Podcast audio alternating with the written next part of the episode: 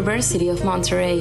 Through the Center for Solidarity and Philanthropy, as well as the Sisters of Charity of the Incarnate Word, Migrant, Immigrant, and Refugee Network invites you to listen to the podcast series Relief at Your Hands, where we share testimonies from migrants who have been assisted by the ministries accompanying the family of Charity of the Incarnate Word in Mexico, Peru, and the United States.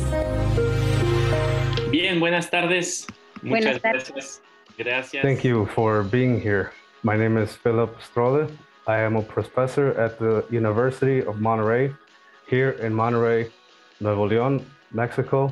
Good afternoon. We have dear Ileana. It's a pleasure for me and for our entire audience to listen to you today. So, for those of you who don't know her, which is all of us, I would like to ask you if you could do me a favor of briefly introducing yourself and give you and we're giving you a very very warm welcome Thank you. Good afternoon. My name is Ileana Margarita Sordo Pereira. I come from El Salvador and I have my five year old son Emmanuel here with me. very well uh, where are you now in the city of juarez Yes, in Ciudad Juarez. Can you tell us a little bit about how a lady from el salvador is in the city of juarez? How did you get there? How did you go? And what led you to move from el salvador in central america all the way to the border uh, to the united states? Well, the reason I left the country is because I received death threats from gang members. El Salvador is besieged by the MS and Mara gangs. The father of my son is a policeman. In an operation carried out in 2014, they killed a gang leader who lived two blocks from my house.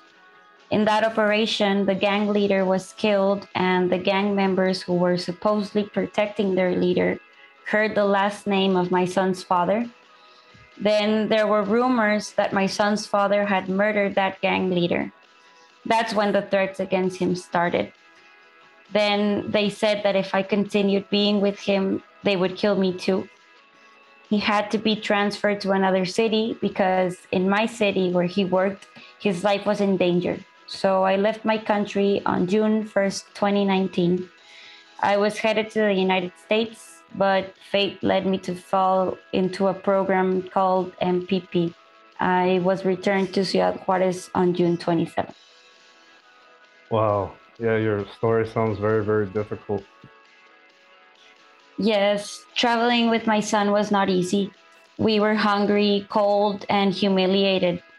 By the time my son and I arrived at the United States Migration Office, we were very ill. My son nearly died on the road because he got very sick. He was dehydrated, and when I was returned, I had nowhere to go.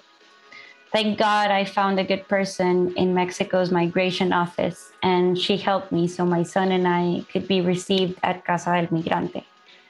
I also suffered a lot in that shelter because the workers humiliated us, mistreated us, and gave us rotten food. My son continued being sick. I returned on June 27 and was allowed to go to my first court on August 8.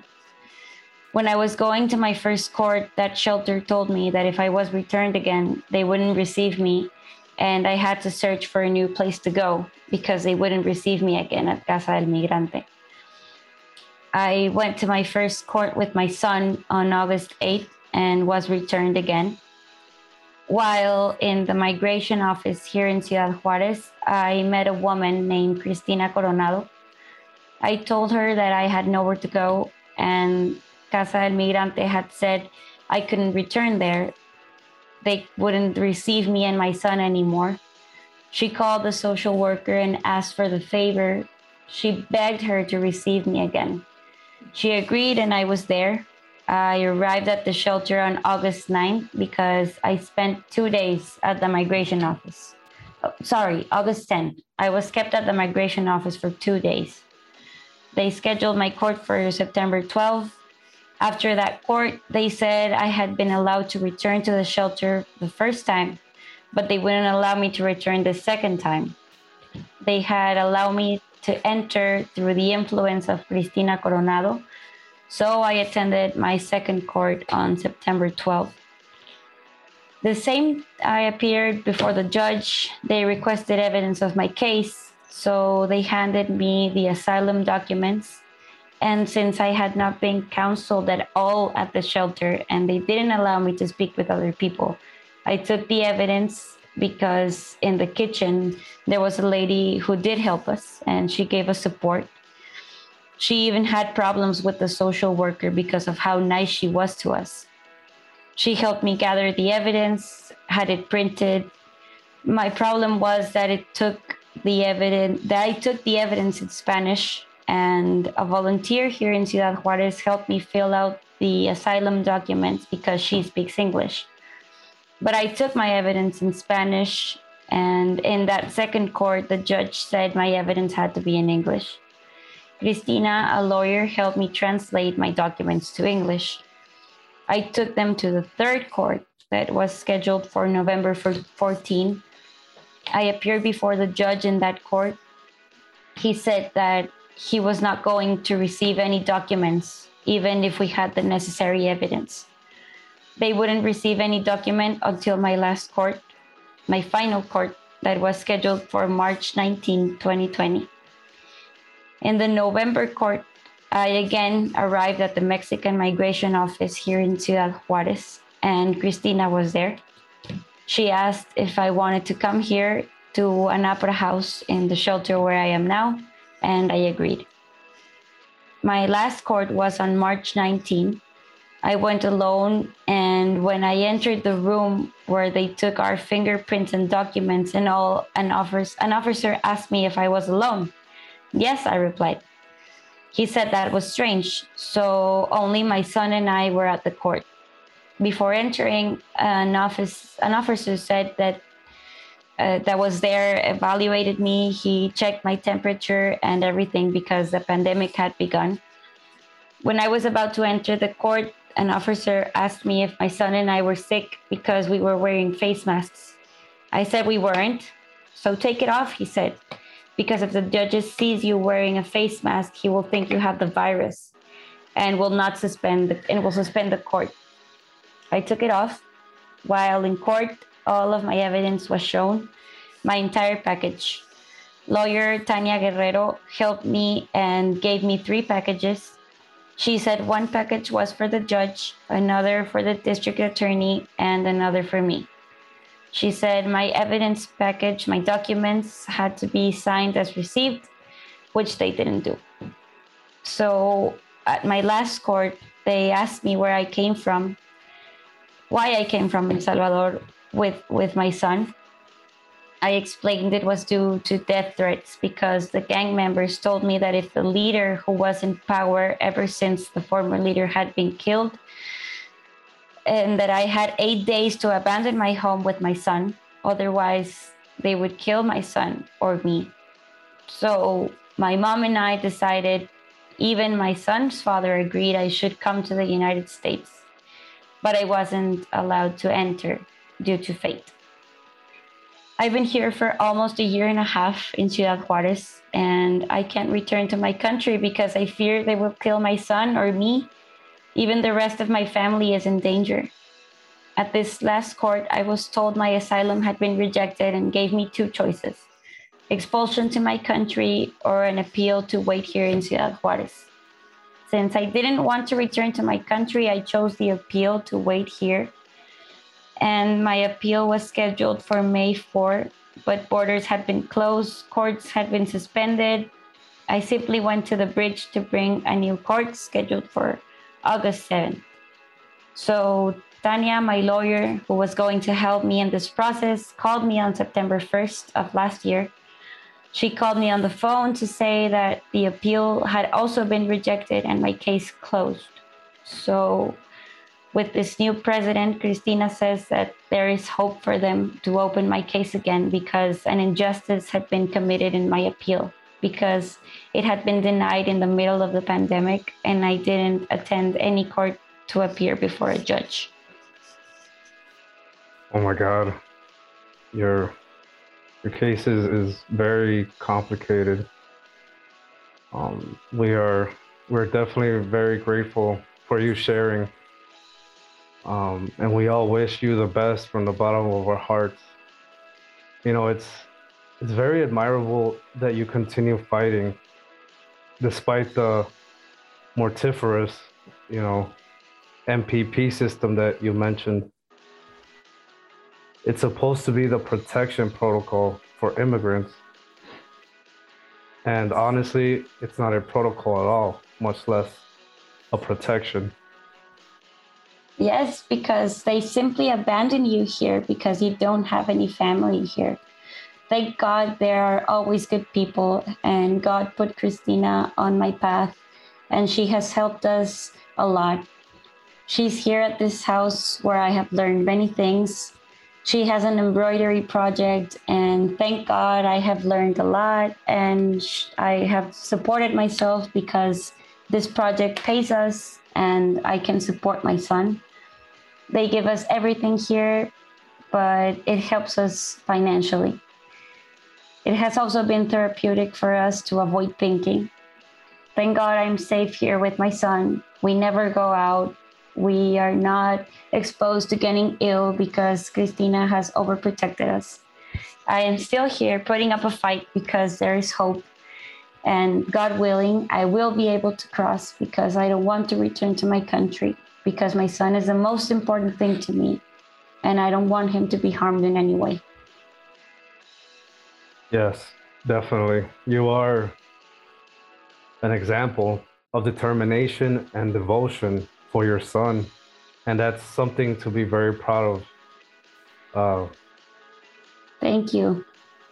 Honestly, I think we are all in awe and of this this whole testimony that you just gave us and all that about the courts and to top it all off admit a pandemic we hope that the current new government of the united states actually gives you the opportunity to have your story acknowledged as it should be i understand you are now in ciudad juarez and continue to have the support of the people there yes um, I get support from Christina and also by Sister Angie, who visits us and has also supported us a lot. Yes, we see that all of these houses for immigrants, these shelters for migrant sisters and, and brothers, that is truly the work when the states insist on complicating your lives. And I am glad those houses exist. I wanted to ask you two questions because maybe your audience is not aware and you can answer as such as you like. You mentioned at first the issue with gangs in El Salvador. How is daily life in El Salvador for some people who, you know, want to work or who wants to grow as a person? How, how do these gangs operate? El Salvador is very complicated. In the city where I live, there is a prison filled exclusively with gang members. There are people who have their businesses and they charge rent. The same for people who have buses, who have taxis, land transportation, and everyone who is a driver or owner of a bus, has a business or anything, is told to pay rent to them.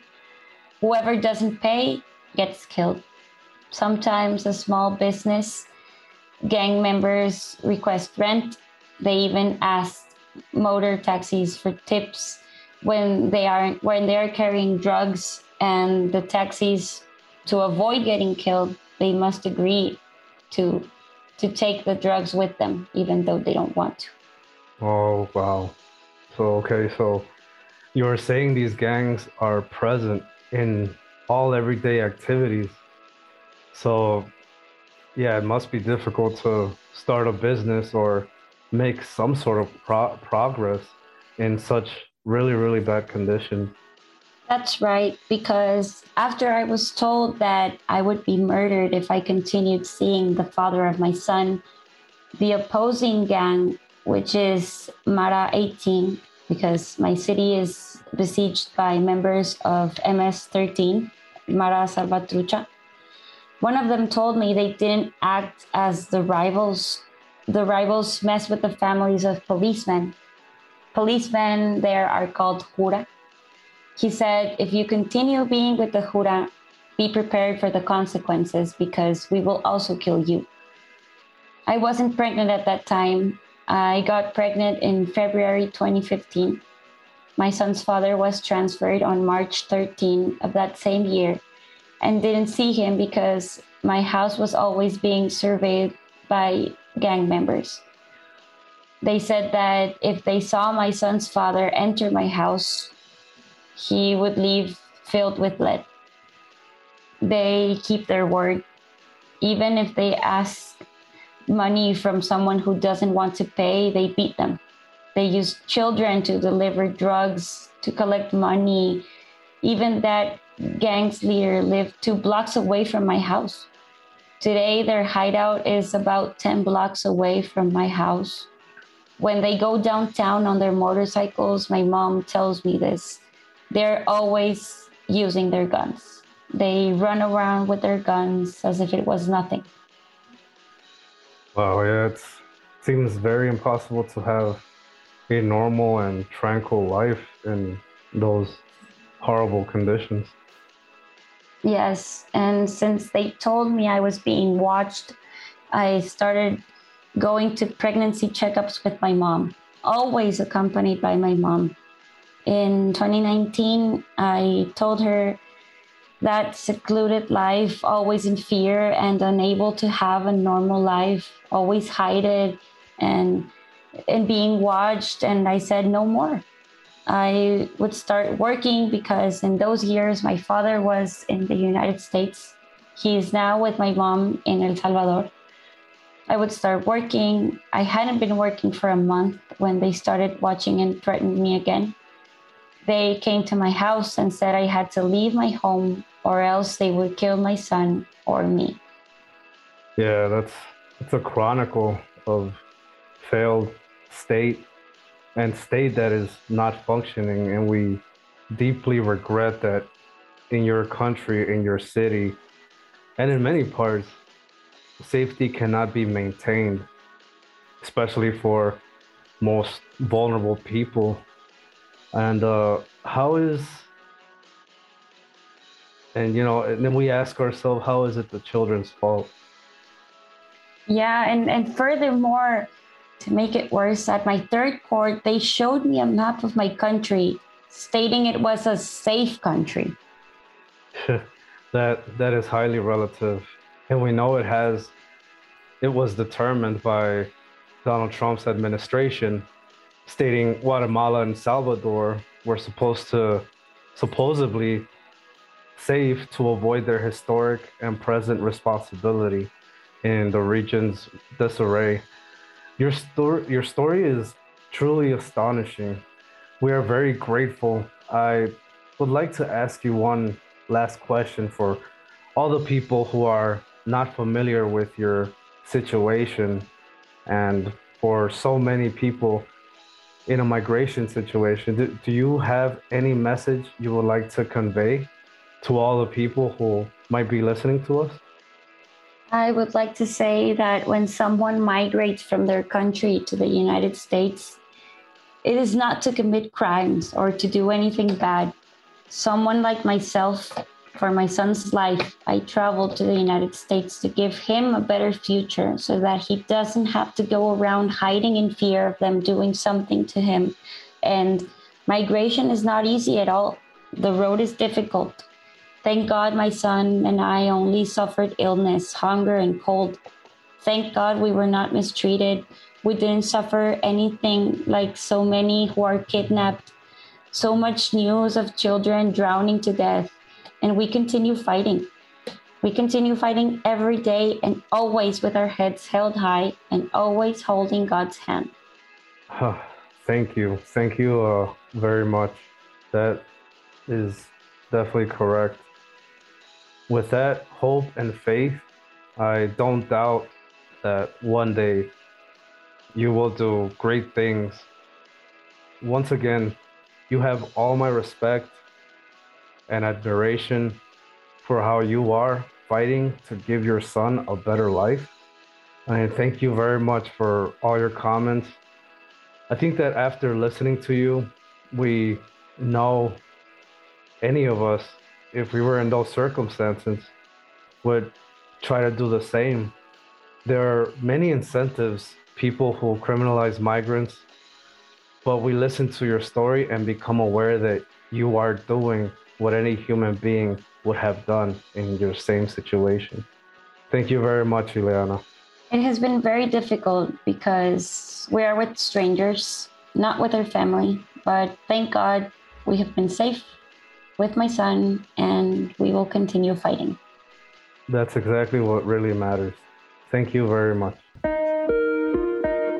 Radio UDEM, supporting migrants.